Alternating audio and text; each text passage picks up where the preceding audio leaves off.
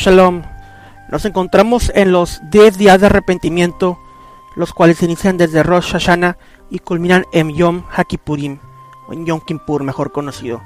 En estos 10 días hay una ceremonia tradicional la cual se trata de arrojar una piedra al agua, al mar.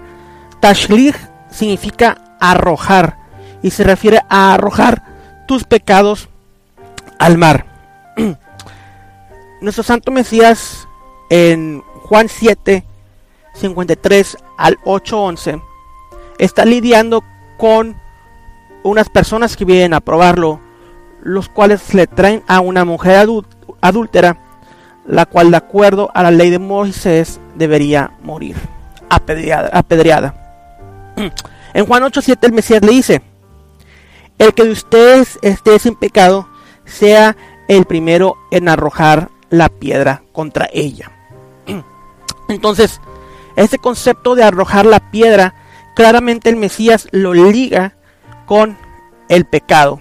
Le dice, si usted está libre de pecado, puedes arrojar esta piedra. Y en Tashlich se arroja una piedra porque sabemos, o en el judaísmo tradicional piensa, que, que el Dios le perdonó sus pecados durante Rosh Hashanah y hasta Yom Kippur. Porque hicieron el ayuno, o porque harán el ayuno, porque se arrepintieron, porque hicieron oraciones. Ellos tiran esta piedra. Nosotros como creyentes en Yeshua podemos arrojar esta piedra porque sabemos, sabemos claramente que el Cordero que fue inmolado en la cruz ha perdonado nuestros pecados. Por lo tanto, como en Tashlich, en esta ceremonia de arrojar tenemos la confianza ciertamente de que simbólicamente arrojamos esta piedra al mar, nuestros pecados fueron perdonados por Yeshua. Miqueas 7, 18 al 19. ¿Quién Dios como tú, que perdona maldad y olvida el pecado del remanente de su heredad?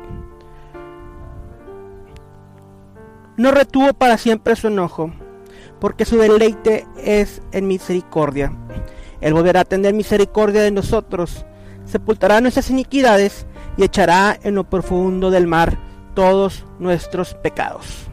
En el nombre de Yeshua.